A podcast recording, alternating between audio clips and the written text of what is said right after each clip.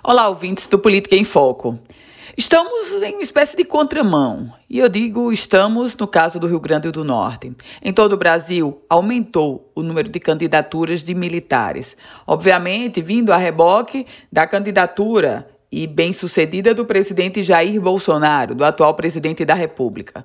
Mas nesse contexto, o Rio Grande do Norte está na contramão, só que com algumas peculiaridades.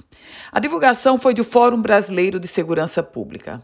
Segundo o levantamento do Fórum, 142 nomes ligados a forças de segurança concorrem no pleito deste ano nos 167 municípios do Rio Grande do Norte. Vejam, 142 nomes no pleito de 2020. Lá em 2016, tínhamos 162 nomes. Portanto, o número de militares que está disputando o pleito deste ano aqui no Rio Grande do Norte, nos mais diversos municípios, é menor.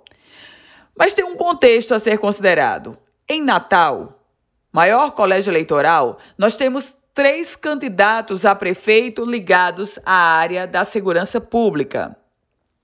Tem o Coronel Hélio Oliveira, do PRTB, tem o delegado Sérgio Leocádio, Sérgio Leocádio, que é candidato pelo PSL, e tem o Coronel Azevedo, que é candidato pelo PSC.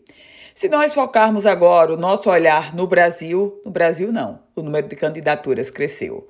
A quantidade de militares candidatos cresceu de 7.041, número registrado em 2016, para 7.258, os números referentes ao pleito deste ano.